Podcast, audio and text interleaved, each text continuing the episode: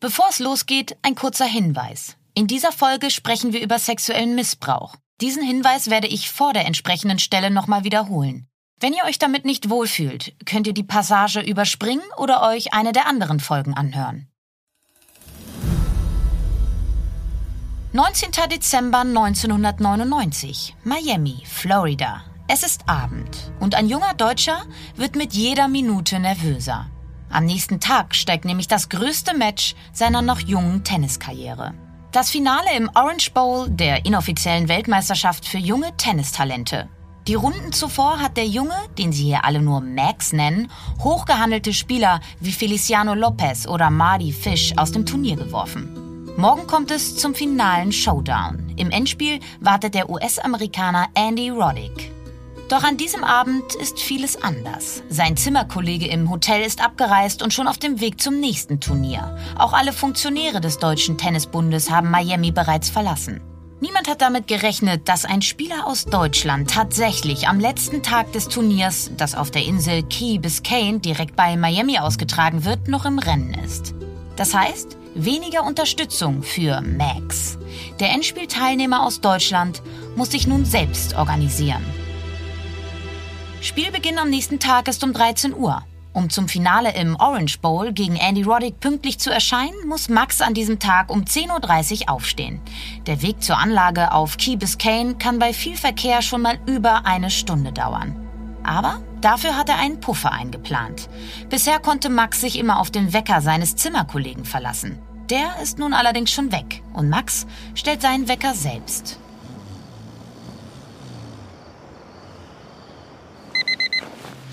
Dummerweise hat er die Woche zuvor ein Turnier in Arizona gespielt. Auf seiner Uhr hat er immer noch diese Ortszeit. Zwei Stunden vor der Zeit in Miami.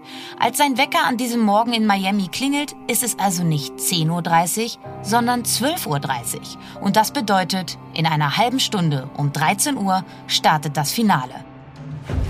Max gerät in Panik. Er springt aus dem Bett, schnappt sich schlaftrunken seine Tennistasche und steigt hektisch in ein Taxi vor dem Hotel. Punkt 13 Uhr kommt er auf der Anlage in Key Biscayne an. Er bemerkt, dass er sein Handy im Taxi vergessen hat. Max sprintet zurück und hat Glück. Der Fahrer steht noch da und sein Handy liegt noch auf der Rückbank. Sein Gegner Andy Roddick wartet derweil schon auf dem Platz und lässt seine Muskeln von einem Masseur auf Betriebstemperatur bringen. Das US-Fernsehen hat schon mit der Übertragung des Spiels begonnen. Aus der Tennisanlage Crandon Park in Key Biscayne, Florida. Sports Channel präsentiert die Orange Bowl Tennismeisterschaften. Heute spielt der Deutsche Max Abel gegen den Amerikaner Andy Roddick. Es ist ein warmer und sonniger Tag und ein perfekter Nachmittag für Tennis. Mit einem Croissant in der einen Hand, einem Kakao in der anderen und der Tennistasche über der Schulter kommt Max auf den Platz. Er verliert den ersten Satz, klar mit 6 zu 1. Im zweiten Satz findet er ins Match und holt sich den Durchgang 2 mit 7 zu 6 im Tiebreak. Im dritten Satz hat der favorisierte Roddick aber die stärkeren Nerven und holt sich den Turniersieg mit 6 zu 4 im entscheidenden Satz. Trotz dieser Niederlage im Orange Bowl Finale in Miami hat Deutschland ein neues Tennis-Supertalent. Eines, das danach in einem Atemzug als Nachfolger von Boris Becker bezeichnet wird. Was zu diesem Zeitpunkt aber noch keiner ahnt, Max wird auch der Nachfolger von Boris Becker. Aber nicht auf dem Tennisplatz, sondern als verurteilter Straftäter im Gefängnis.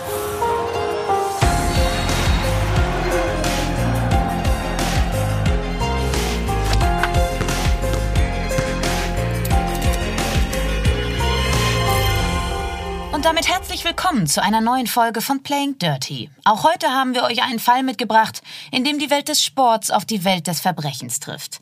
Daniel und ich beschäftigen uns heute mit einem Fall, der auf dem Tennisplatz zwar beginnt, sich dann aber in der Frankfurter Drogenszene fortsetzt. Bis hierhin darf viel der Kopf geschüttelt und geschmunzelt werden. Aber unser heutiger Fall hat in den letzten Monaten noch einmal eine dramatische Wendung genommen, die ihn in völlig neuem Licht erscheinen lässt. Und Daniel, Du bist in unseren heutigen Fall ganz besonders involviert.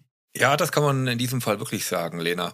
Ich habe mit Maximilian Abel selber auf dem Tennispass gestanden. Der Maximilian ist Jahrgang 1982, ich 1980 und er war immer schon ein bisschen talentierter, hat mit den Älteren gespielt und so bin ich immer wieder auf ihn getroffen, habe auch am Platz, wie gesagt, mich mit ihm gemessen.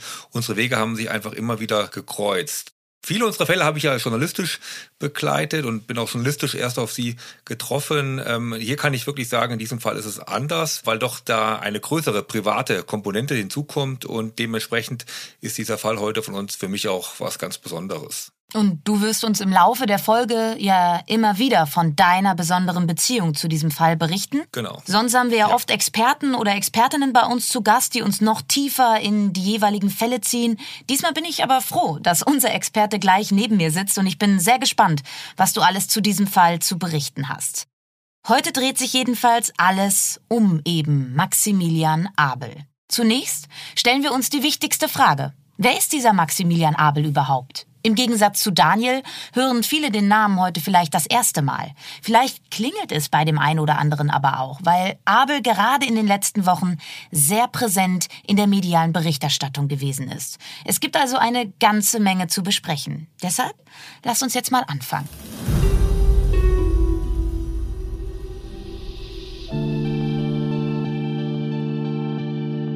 Maximilian Abel wird am 28. Februar 1982 in Frankfurt am Main geboren. Für Abel scheint von Kindestagen an der Tennissport vorherbestimmt zu sein. Mit fünf Jahren steht er zum ersten Mal auf dem Platz und geht freiwillig nicht mehr runter. Das muss er auch nicht. Sein Vater Joachim Abel ist ein Frankfurter Hotelier und unterstützt das Talent seines Sohnes, wo er nur kann. Finanziell und mit seiner Zeit. Schon früh fliegen die beiden in die USA für mehrwöchige Tenniscamps, die Vater Abel aus der eigenen Tasche bezahlt. Und da wollen wir doch mal direkt Daniel ins Boot holen. Ist das normal für ein junges Talent? Also ist das der übliche Weg? Ja, da muss natürlich erstmal die diplomatische Antwort kommen. So einen klassischen Weg gibt es eigentlich nicht. Das sind dann doch immer viele Einzel ja, Zufälle, die da zusammenkommen. Aber lass es mich so versuchen zu erklären. Ich habe ja schon gesagt, dass ich mit dem Maximilian zusammen angefangen habe und wir beide beim Hessischen Tennisverband ansässig waren und ich zum Beispiel war 150 Kilometer entfernt davon, hatte dann auch immer logischerweise eine relativ weite Anreise zu den Trainings, auch zu den Turnieren und Maxi, dadurch, dass er direkt aus Frankfurt kam, natürlich eine ganz andere Nähe. Also das war bei ihm alles in einem Umkreis von wenigen Kilometern, dass er stattgefunden hat. Da kann man auch Boris Becker nochmal ranziehen. Bei ihm war es ja zum Beispiel so, dass er direkt neben dem Leistungszentrum des Badischen Tennisverbands aufgewachsen ist und wahrscheinlich sonst nicht so gut gewesen wäre. Also die logistische Nähe, das ist natürlich Zufall, aber die ist auf jeden Fall schon mal kein Hinderungsgrund, nah an solchen Leistungszentren, an solchen großen Tenniszentren zu sein. Die finanzielle Unterstützung, die ist auch nicht ganz normal, also dass der Vater wirklich dann Trainings in die USA bezahlt, diese teuren Trips wirklich mit der Familie Aufsicht nimmt, der war auch immer dabei, dann der Vater, also das ist schon nicht normal, auf der anderen Seite natürlich auch ein bisschen gefährlich, also das, da kommt dann schon so einem so ein Gedanke von so Tennisvater, Tennismutter mhm. in den Kopf, also man hat schon das, den Eindruck von Anfang an gehabt, dass sich der Vater da wirklich auch den, seinen eigenen Traum in den Sohn so ein bisschen reinprojiziert hat und es auch unbedingt wollte, dass sein Sohn da äh, so erfolgreich wird. Also mhm. der hat den Maximilian gleich versucht, relativ groß rauskommen zu lassen. Dementsprechend war er auch halt weniger in Hessen zugegen. Die Turniere wurden ihm dann schnell zu klein, sondern ist dann halt schon in den USA auf internationalen Turnieren sehr viel unterwegs gewesen. Ja, und durch die Unterstützung seines Vaters hatte Maximilian Abel jedenfalls sehr gute Voraussetzungen, um sehr schnell sehr gut zu werden. Dem größeren deutschen Tennispublikum wird er jedenfalls mit seinem Auftritt bei beim Orange Bowl im Jahr 1999 bekannt. Der ist zwar kurios zu Ende gegangen, wie wir am Anfang schon gehört haben, aber es war ein starkes sportliches Statement des Hessen. Daniel, erklär uns bitte aber erstmal noch, was der Orange Bowl genau ist und was ihn so besonders macht. Ja, der Orange Bowl ist erstmal ein Jugendturnier. Und das ist ein Kräftemessen der weltweiten Tennisjugend, kann man ungefähr sagen. Es ist ja so, dass man gerade am Anfang in den Ländern unterschiedlich ausgebildet wird, unterschiedliche Turniere gibt, unterschiedliche Systeme. Und der Leistungsstand ist eigentlich oft schwierig zu vergleichen zwischen den Ländern. Und da kommt dann der Orange Bowl ins Spiel, nämlich da treffen dann die besten Jugendlichen aus der ganzen Welt aufeinander und man kann abgleichen, wer ist wie weit, wer ist eines der Top-Talente bei den Damen oder bei den Herren, bei den Jungs oder bei den Mädels und man hat zumindest so den ersten Maßstab, wer es wirklich schaffen könnte. Und das sieht man allein schon daran, wenn man sich mal die ehemaligen Sieger oder Siegerinnen anschaut. Da gibt es so jemanden wie Jim Courier, Roger Federer, Stefan Edberg, Chris Evert oder Justine ne? Also das sind wirklich Namen, die es danach wirklich geschafft haben. Ja, man kann wirklich sagen, das, so wird es auch im Tennis eigentlich genannt, das ist die inoffizielle Weltmeisterschaft. Es ist immer eine sehr illustre Runde, die sich da in Florida trifft. Und das Finale öffnet für Maximilian Abel spannende Türen.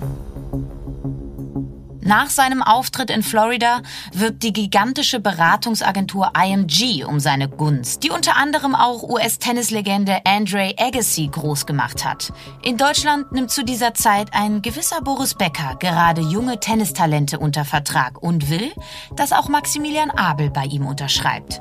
Keine schlechten Auswahlmöglichkeiten für einen 17-Jährigen. Unterschreibe ich bei der berühmtesten Vermarktungsagentur der Welt oder bei der deutschen Tennislegende.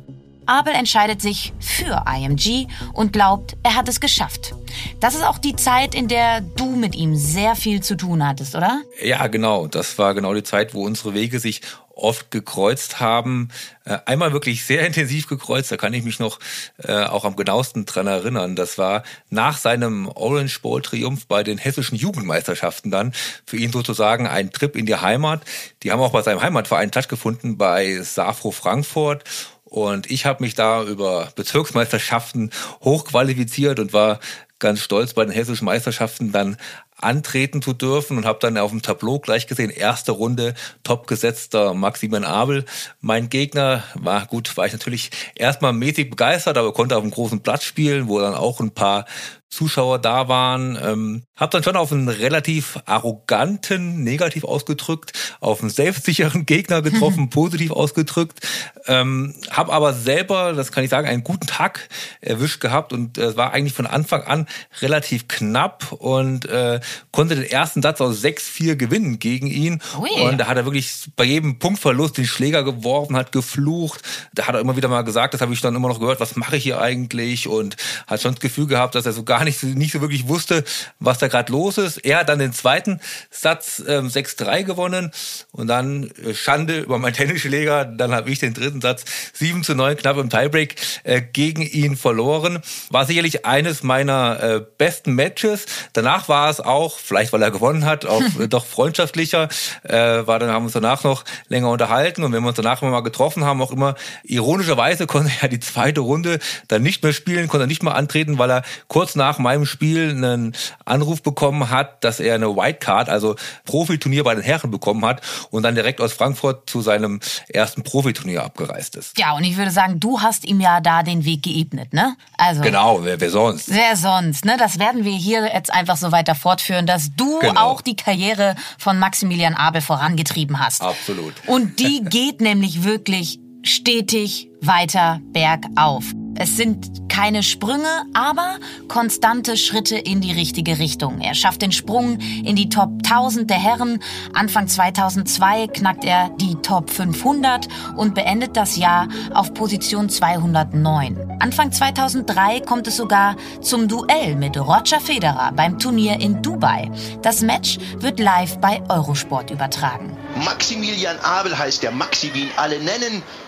20 Jahre alt, der sich hier durch die Qualifikation gekämpft hat und vielleicht beginnt ja hier und heute seine große Karriere. Doch an diesem 1. März im Jahr 2003 beginnt keine große Tenniskarriere. Im Gegenteil. Was hier noch keiner weiß, das ist der letzte Auftritt von Maximilian Abel auf einer solch großen Bühne. Gegen Roger Federer zeigt er an diesem Tag, was in ihm steckt, hält sehr gut mit und kann den Schweizer, der mit Sicherheit aber auch nicht einen seiner besten Tage erwischt hat, gehörig ärgern. Aber es reicht nicht. Mit 6 zu 4 und 7 zu 5 gewinnt der ein Jahr ältere Federer gegen den Deutschen. Federer holt sich auch wenige Tage später den Turniersieg im Wüstenstaat. Für Abel ist allerdings spätestens jetzt, trotz seiner Niederlage gegen Federer, klar, das hier ist meine Liga. Hier gehöre ich hin, auf die großen Center Courts der ganzen Welt. Matches vor Fernsehkameras gegen Gegner wie Roger Federer. Kommt dir das irgendwie bekannt vor, Daniel? Äh, leider schon, ja. Leider kommt mir das wirklich bekannt vor. Viele gute Freunde von mir haben auch dieses Schicksal erlitten. Ähm, die waren wirklich sehr gute Spieler, standen ähnlich hoch in den Jugendweltranglisten und haben in Matches und Trainings auch mit den Topstars schon mitgehalten. In Trainings bestimmt auch manch Satz gegen solche Stars gewonnen und konnten da irgendwie keinen Unterschied mehr ausmachen zwischen diesen schon etablierten Stars. Und dann haben sie natürlich geglaubt, ja, ich gehöre dazu. Ich bin schon so weit und irgendwo auch geglaubt, am Ende einer Entwicklung zu sein. Und sie haben irgendwie im Kopf hat es nicht Klick gemacht, dass sie erst am Anfang einer Entwicklung stehen. Und diese fünf Prozent, die man dann nachlässt, die sind wirklich fatal für einen gerade noch jungen Profi. Das sind genau solche Mechanismen im Kopf, die bei Federer und Co. in dieser Liga überhaupt nicht einsetzen. Da wird nie nachgelassen, die machen immer weiter, die wollen sich immer verbessern und so wird dann die Kluft zwischen diesen beiden verschiedenen mentalen Einstellungen immer größer. Während die einen immer draufpacken, bauen die anderen ein bisschen ab und dann schaffen es leider halt nur die, die in der Lage sind, diesen Klick im Kopf rechtzeitig hinzubekommen. 2003 schnuppert Maximilian Abel jedenfalls noch am großen Tennis. Zwar nicht mehr mit Matches gegen Federer, aber er spielt die größeren ATP-Turniere und klettert bis auf Platz 183 der Weltrangliste. Am Ende des Jahres 2003 schlägt er bei den US Open in New York auf, kämpft sich bei dem Grand Slam Turnier durch die Qualifikation. Auch wenn er dann aber in der ersten Runde in vier Sätzen gegen den Tschechen Bodan Ulirach verliert. Am Ende des Jahres wird Maximilian Abel deutscher Hallenmeister. Und so sieht ein deutscher Meister aus.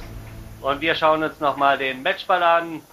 Das war's, Christian Abel, deutscher Meister. Nun komme ich ja aus dem Fußball, Daniel, und da sage ich, deutscher Meister? Was erzählst du mir denn? Das ist doch eine krasse Leistung. Ja, natürlich ist es eine gute Leistung, keine Frage, aber da gibt es doch einen entscheidenden Unterschied zum Fußball. Das kann man ein bisschen vielleicht schon dran sehen, dass der äh, Kommentator aus dem Ausschnitt, den wir gerade gehört haben, ja auch den lieben Maximilian Abel Christian genannt hat, also auch seinen Namen verwechselt hat. Und es gibt erstmal bei so Meisterschaften, äh, deutschen Meisterschaften, auch auch hessischen Meisterschaften kaum Preisgeld zu gewinnen. Da geht es wirklich hauptsächlich ums Prestige und deswegen sind die meisten Profis, ältere wie jüngere Profis, dann auf Turnieren in der Welt lieber unterwegs, wo es wirklich schon höheres Preisgeld zu verdienen gibt und auch Punkte für die Weltrangliste. Also im Tennis ist es so, dass bei den deutschen Meisterschaften, das kann man schon sagen, in der Regel die zweite Garde antritt.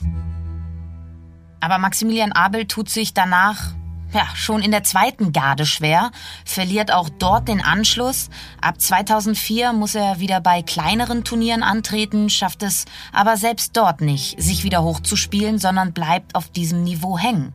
Maximilian Abel gerät mehr und mehr in einen Teufelskreis, den viele Tennisspieler jenseits der Top 100 ja kennen. Ne? Ja, den kennen wirklich viele. Ähm, könnten wir fast irgendwann mal eine eigene Folge drüber machen, weil das ist wirklich exemplarisch und im Tennis ein absolut großes Problem. Es gibt einen riesen Unterschied zwischen den Top 20 und Top 200. Ja, nicht nur in der Klasse des Tennisspielens, sondern wirklich auch bei den Preisgeldern.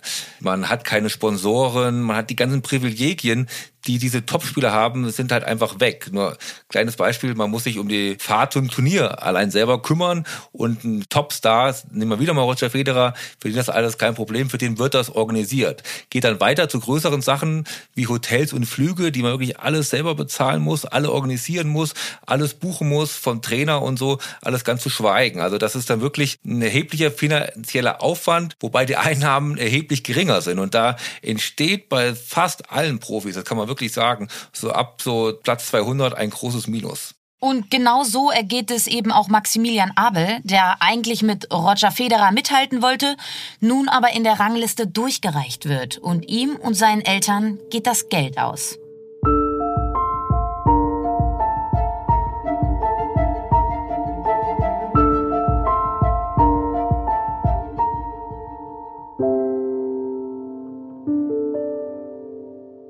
Bei Maximilian Abel entsteht daraus in den nächsten Jahren ein fataler Mix aus Realitätsverlust, Statusstreben und schließlich auch exzessiver Sucht. Ja, und da ist er ja auch wiederum mit Sicherheit nicht der Einzige. Ich habe ja eben schon versucht zu erzählen, sportlich fühlt man sich ja immer noch auf Augenhöhe mit den Großen und kurz vor dem Durchbruch. Ja, eigentlich bin ich doch der nächste Roger Federer und wartet nur drauf, dass es kommt, aber es kommt nicht. Und dann muss man halt auch es schaffen, den Lebensstil runterzufahren. Man muss sagen, ich muss mich reduzieren in meinen Alltagsgewohnheiten, in meinen Privilegien. Ich kann halt vielleicht nicht mehr die besten Hotels buchen etc. pp. Also es muss da auch wirklich Klick machen. Macht es oft auch nicht, weil man dann oft auch ein Umfeld hat, sei es Eltern, Freunde und so, die sagen, ja, das wird schon noch, du wirst schon noch ein ganz großer. Und es ist da echt nicht leicht, sich, glaube ich, dessen bewusst zu werden und dann auch sich so ein bisschen einzugestehen. Ja, das ist es nicht. Ich muss wirklich jetzt meinen ganzen Lebensstil, meinen ganzen Lebenswandel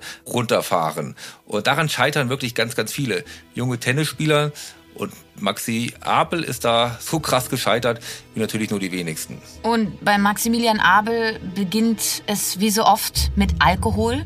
Abel trinkt am Abend vor vielen seiner Matches ordentlich ein über den Durst und steht am nächsten Tag mit reichlich Restalkohol auf dem Platz. Bei seinem Talent fällt das zunächst gar nicht so auf. Die meisten denken an eine Formkrise, wenn sie sich die Ergebnisse des Hessen anschauen. Gleichzeitig beginnt er zu zocken, hauptsächlich online und nimmt Drogen, Tabletten, Ecstasy, LSD und Kokain, was in Frankfurt nicht sonderlich schwer zu bekommen ist. Zu dieser Zeit lebt Abel alleine in einem Hochhausapartment im Stadtteil Sachsenhausen. Der sportliche Knockdown ereilt ihn im September 2007. Da spielt er die Qualifikation im französischen Metz, die für das dortige ATP-Turnier.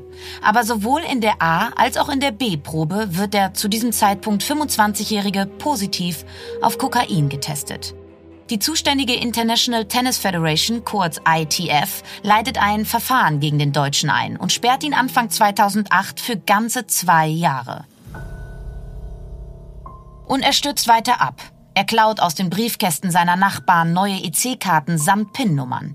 Damit hebt er Geld ab und finanziert sich so Drogen, Zocken und Prostituierte. Der Höhepunkt? Eines Nachts geht er mit einem Bettlaken über den Kopf zu einer Bank, um nicht erkannt zu werden, und hebt dort mit den geklauten EC-Karten seiner Nachbarn Geld ab. Überwachungsvideos zeichnen die Szenen auf. Die Frankfurter Polizei nennt den Täter nur noch Huibu, frei nach dem Schlossgespenst aus der bekannten Kindergeschichte. Aber Huibu treibt nicht mehr lange sein Unwesen. Die Polizei platziert eine präparierte Kreditkarte im Haus von Abel und kann das Schlossgespenst so schnell überführen und auch verhaften. Das geschieht spektakulär auf dem Tennisplatz, während Abel zehnjährigen Tennistraining gibt und deren Eltern am Spielfeldrand zuschauen.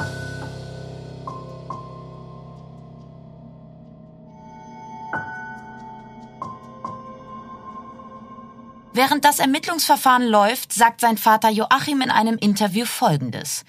Er ist wegen akuter Fluchtgefahr verhaftet worden. Sein Handy wurde abgehört und in einem Gespräch hat er gesagt, dass er, wenn alles vorbei ist, nach Venezuela gehen und dort Surfunterricht geben könnte. Die Staatsanwaltschaft wirft ihm in zwei separaten Prozessen Kreditkartenbetrug in insgesamt 79 Fällen vor. Er wird letztlich zu drei Jahren Gefängnis verurteilt. Als er 2012 entlassen wird, sieht es kurzzeitig so aus, als würde er die Kurve kriegen. Er findet einen Job als Trainer beim TC Bad Vilbel nördlich von Frankfurt und spielt auch hier wieder einige kleinere Turniere. Doch dieser Hoffnungsschimmer leuchtet nur kurz, sehr kurz, gerade einmal zwei Monate. Dann fängt er wieder an zu klauen. Bei dem Physiotherapeuten des Clubs lässt er die Visakarte aus dessen Tennistasche mitgehen. Mit dieser bestellt er für 70 Euro Sushi, checkt im Intercity Hotel am Hauptbahnhof ein und ordert für 460 Euro eine Escort Lady und nach zwei Stunden noch eine. Auch die Masche mit den geklauten Bankbriefen aus Briefkästen zieht er wieder durch. Einmal mit Erfolg. Er überweist sich selbst 1700 Euro. Die Polizei allerdings kann den Geldtransfer nachvollziehen und so steht der Ex-Häftling bald wieder vor Gericht. Er verweist auf eine dramatische Spielsucht und beteuert, er sei dafür schon in Therapie. Aber Abel wird im Februar 2014 erneut zu einem Jahr auf Bewährung verurteilt. Der Richter sagt in seinem Urteil, bei aller Liebe, wenn einer keine zwei Monate nach der Haft die gleiche Nummer wieder macht, da hört's auf. Das kann nur zu einer Haftstrafe führen, die mit Bedenken zur Bewährung ausgesetzt wird. Der Druck muss aufrechterhalten bleiben.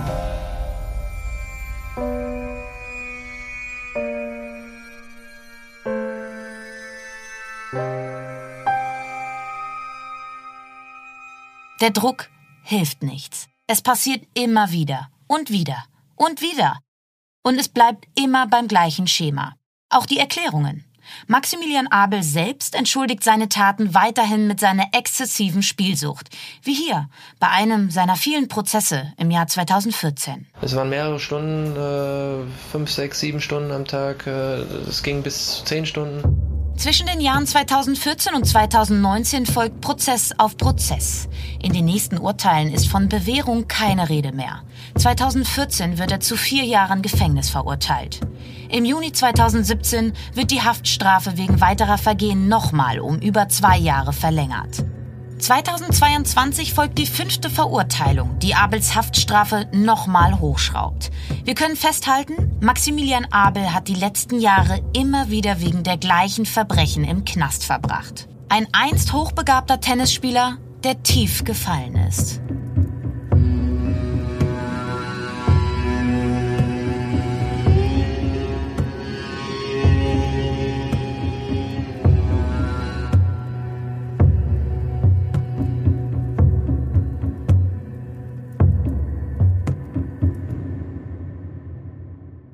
Und Daniel, als wir uns beide hingesetzt und gemeinsam überlegt haben, wie wir diesen Fall für Playing Dirty umsetzen können, dachten wir, an dieser Stelle endet der Fall Maximilian Abel.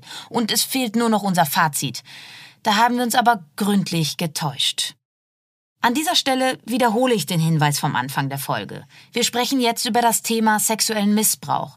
Wenn ihr euch das nicht anhören möchtet, könnt ihr die nächsten vier Minuten überspringen. Wir hätten den Fall ja auch so und so gemacht. Wir haben ja gehört, dass er schon sehr spektakulär und erzählenswert ist. Aber dann kam doch diese eine Meldung, die auch mich persönlich, muss ich ehrlicherweise sagen, ins Mark getroffen hat und aus den Socken gehauen hat nämlich genau die hier. Gegen einen hochrangigen Trainer des Deutschen Tennisbundes gibt es Vorwürfe sexualisierter Gewalt. Nach Recherchen von WDR, NDR und Süddeutscher Zeitung werfen ihm mehrere ehemalige und aktuelle Tennisprofis Machtmissbrauch vor. Der Trainer bestreitet die Anschuldigungen. Der Spieler, der die Vorwürfe gegen seinen Ex-Trainer Dirk Hordorf am deutlichsten öffentlich macht, ist unser Maximilian Abel. Die 20 Uhr Tagesschau zeigt am 23. März 2023 in einem Beitrag, wie Abel einen Vorfall mit Hordorf in Hamburg beschreibt. Und dann hat er gesagt, zieh dich aus, komplett und stell dich oder beziehungsweise geh in Hundeposition auf das Bett, ja. auf allen Vieren. Ja. Dann hat er angefangen, seinen sein, sein, sein Gürtel auszupacken. So, und dann hat er 20 Mal durchgezogen. Volles Brett. Ja. Und dann habe ich nach hinten geguckt und dann war der auch erregt. Ja. Abel berichtet nicht nur von dieser Situation, sondern von etlichen Übergriffen über viele Jahre hinweg. Und die Person, die Abel beschuldigt, ist nicht irgendwer. Erklär uns bitte noch mal etwas genauer, Daniel. Wer ist Dirk Hordorf? Zu dem hast du ja auch eine durchaus persönliche Beziehung. Ja, das stimmt. Dirk Hordorf ist mit Sicherheit in den letzten Jahren eine der wichtigsten Personen im deutschen Tennis gewesen. Er war lange Chef des Hessischen Tennisverbandes, also auch des Heimatverbandes von Maximilian und mir, war aber auch lange Zeit Vizechef des Deutschen Tennisbundes und parallel dazu noch in der Turnierszene sehr aktiv. Ist sehr viel rumgereist. Also ich kann mich an fast kein Turnier erinnern, auch wenn ich es als Journalist begleitet habe, dann ab einem gewissen Punkt, wo ich ihn dann nicht gesehen habe. Dem Tennisfan ist er auch bekannt als Trainer von Rainer Schüttler zum Beispiel, der ja 2003 ins Finale der Australian Open gekommen ist, sehr überraschend. Und da war Dirk Hordorf, der Mann an der Seite, der Trainer an der Seite von Rainer Schüttler, der ihn da bis ins Finale der Australian Open geführt hat. Also ein extrem umtriebiger Netzwerker, dieser Dirk Hordorf, und das auch besonders auf dem Balkan.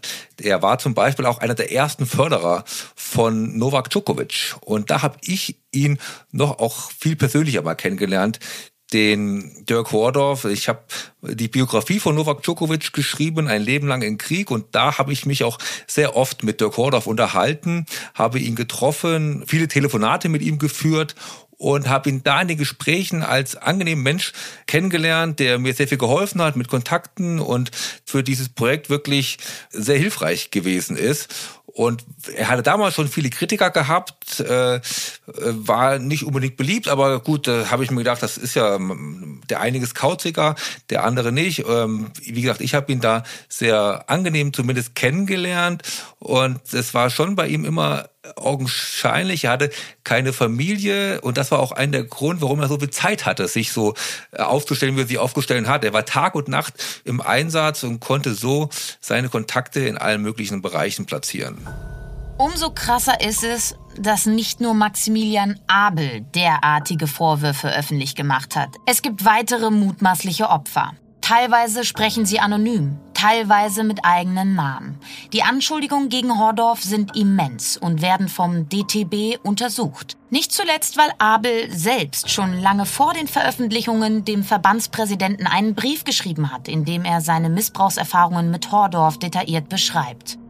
Am Anfang will Hordorf seinen Posten beim Verband nicht einfach aufgeben. Für viele Beobachter zögert auch der Verband viel zu lange mit einem klaren Statement und entsprechenden Konsequenzen. Dann folgt Ende März 2023 der Rücktritt von Dirk Hordorf. Aber auch der lässt viele Fragen offen. Der Vizepräsident vom Deutschen Tennisbund, Dirk Hordorf, ist am Mittwoch zurückgetreten. Dies ließ der 66-Jährige über seine Anwälte offiziell mitteilen. Der Tennisfunktionär war zuvor vom Verband zu diesem Schritt aufgefordert worden. Hintergrund sind die aktuell laufenden Vorwürfe von Machtmissbrauch. Dem Tennislehrer wird sexueller Missbrauch eines ehemaligen und eines aktuellen Tennisprofis vorgeworfen. Hordorf weist diese Beschuldigung jedoch zurück und nennt gesundheitliche Probleme als Grund für seinen Rücktritt. Wenige Wochen nach dieser Erklärung stirbt Dirk Hordorf nach einer Herzoperation am 31. Juli 2023.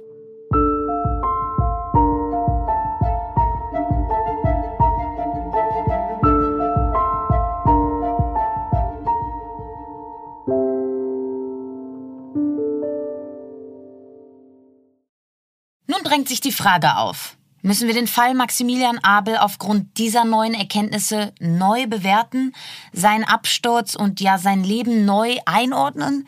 Wie siehst du das, Daniel? In diesem Fall bist du ja nun wirklich sehr tief drin. Ja, das finde ich ehrlich gesagt wirklich schwierig. Es sind ja wirklich schwer, schwerwiegende Vorwürfe und die Frage, ob das Leben von Maximilian anders verlaufen wäre, Ehrlicherweise muss man sagen, das ist Spekulation und ich bin jetzt kein Psychologe und maß mir da auch kein Urteil an. Was aber sagen kann, dass das, glaube ich, schon kein Einzelfall im Tennis ist. Da hat man ja immer wieder von solchen Fällen gehört, auch nicht nur im Tennis, sondern auch in anderen Sportarten. Und Betroffene, das erkennt man als Muster, glaube ich, schon, haben da lange aus Angst geschwiegen und auch aus Angst vor Konsequenzen oft lang geschwiegen. Und das scheint mir hier zumindest so auch gewesen zu sein. Die Person Dirk Hordorf, die ich ja vorher noch so beschrieben habe, das, so wie es auch war, dass sie mir als angenehm im persönlichen äh, Zusammentreffen erschienen ist, erscheint mir jetzt aber da schon irgendwo in einem anderen Licht. Auch da muss man sagen, gilt die Unschuldsvermutung und ähm, er ist, wie wir ja gerade gehört haben, nun verstorben, der Dirk Hordorf, und kann sich nicht mehr verteidigen. Aber die Vorwürfe sind schon sehr detailliert, nicht nur von Maximilian Abel. Und das ähm, wiegt schon wirklich schwer. Und man kann sich kaum vorstellen, wie er hätte die wirklich nachhaltig und glaubhaft entkräften können. Was mich in diesem Fall wirklich fast am meisten enttäuscht, ist das Schweigen aus dem Umfeld von Dirk Hordorf. Ich habe ja auch erzählt, dass er wirklich ein breiter Netzwerker war, man kann so sagen, bekannt wie ein bunter Hund. Was ist da zum Beispiel mit so jemanden wie Rainer Schüttler, der ja heute immer noch ein großer Name im deutschen Tennis ist? Der war so nah an ihm dran bis heute, bis zu seinem Tod und hat wirklich so viel Zeit mit ihm verbracht. Also kann man sich wirklich kaum vorstellen, dass der nicht irgendetwas mitbekommen hat, sei es von irgendwelchen Vorfällen oder sei es von gar keinen Vorfällen. Er hätte sich ja in jeglicher Hinsicht äußern können, was aus meiner Sicht auch ein bisschen seine Verantwortung gewesen ist oder immer noch ist. Und ähm, da kam einfach nichts. Also da hat er keine Stellung bezogen, bis heute nicht. Und das ähm, finde ich schon traurig und da hätte ich mir auch von so einer Person aus dem deutschen Tennis mehr erhofft und da gibt es sicherlich äh, auch andere Personen noch im Umfeld von Dirk Hordorf, dem man zurufen muss. Es ist jetzt die Zeit, spätestens Stellung zu beziehen. Und wie geht's mit Maximilian weiter? Ich habe ja auch im Vorfeld mit seinem Anwalt lange und oft gesprochen und der hat mir schon mit auf den Weg gegeben, dass die Chancen sehr gut stehen, dass der Maximilian Ende 2023 aus dem Gefängnis entlassen wird. Und er hat mir von Maximilian ausrichten lassen, dass er sich danach gerne mit mir zusammensetzt und mir seine Geschichte nochmal ganz in Ruhe erzählen möchte. Und da bin ich wirklich sehr gespannt drauf und freue mich in gewisser Weise, ihn wieder mal zu sehen und bin natürlich auch gespannt, was er mir dann wirklich aus erster Hand noch so zu berichten hat. Wie geht's dir, Lena, mit den Geschichten so ein bisschen mehr von außen? Ich weiß, ich bin da sehr nah dran. Das ist manchmal ein bisschen hinderlich, weil man da vielleicht manchmal ein bisschen zu involviert ist. Deswegen interessiert mich sehr, wie man das von außen so ein bisschen eher wahrgenommen hat auch. Also, um ehrlich zu sein, umgibt mich da bei der Geschichte von Maximilian Abel ziemlich viel Traurigkeit und ich glaube irgendwie schon, dass sein tiefer Absturz in jedem Fall irgendwas auch mit seinem erfahrenen Missbrauch zu tun hat. Ich meine, Abel berichtete jüngst ja in einem Interview unter anderem über einen Vorfall aus dem Jahr 2003 beim Tennisturnier am Roten Baum. Und am Ende des Jahres 2003 wird Maximilian Abel ja deutscher Hallenmeister, das haben wir gehört. Aber danach, und das haben wir auch gehört, also ab dem Jahr 2004 geht es bergab mit Maximilian Abel. Also wie soll man auch nach solchen tiefen Traumata noch vernünftig Tennis spielen? Sein Ventil, das zu verarbeiten, war leider nicht der Sport, sondern eben die Sucht, der Sex, der Alkohol, also ich glaube, man kann seinen tiefen Fall nicht von seinen traumatischen Missbrauchserfahrungen trennen und das ist ob seines Ausnahmetalents einfach unfassbar traurig, dramatisch und unfassbar tragisch.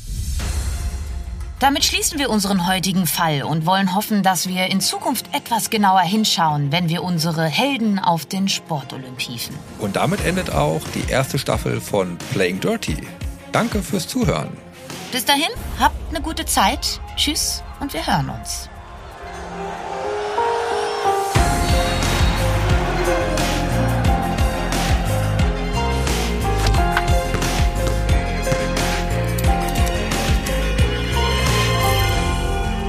Das war Playing Dirty Sport und Verbrechen mit Lena Kassel und Daniel Mücksch. Playing Dirty ist ein Podcast der WakeWord Studios in Kooperation mit 7-One Audio. Konzeption, Recherche, Skript und Moderation Lena Kassel und Daniel Mücksch. Redaktion WakeWord Mira Dönges, Stefan Rommel und Johanna Steiner. Produktion WakeWord Felix Stäblein. Projektleitung WakeWord Annabel Rühlemann. Executive Producer WakeWord Sven Rüdicke und Ruben Schulze-Fröhlich. Partnermanager 7-One Audio Felix Walter. Wir freuen uns, wenn ihr diesen Podcast abonniert, liked und bewertet.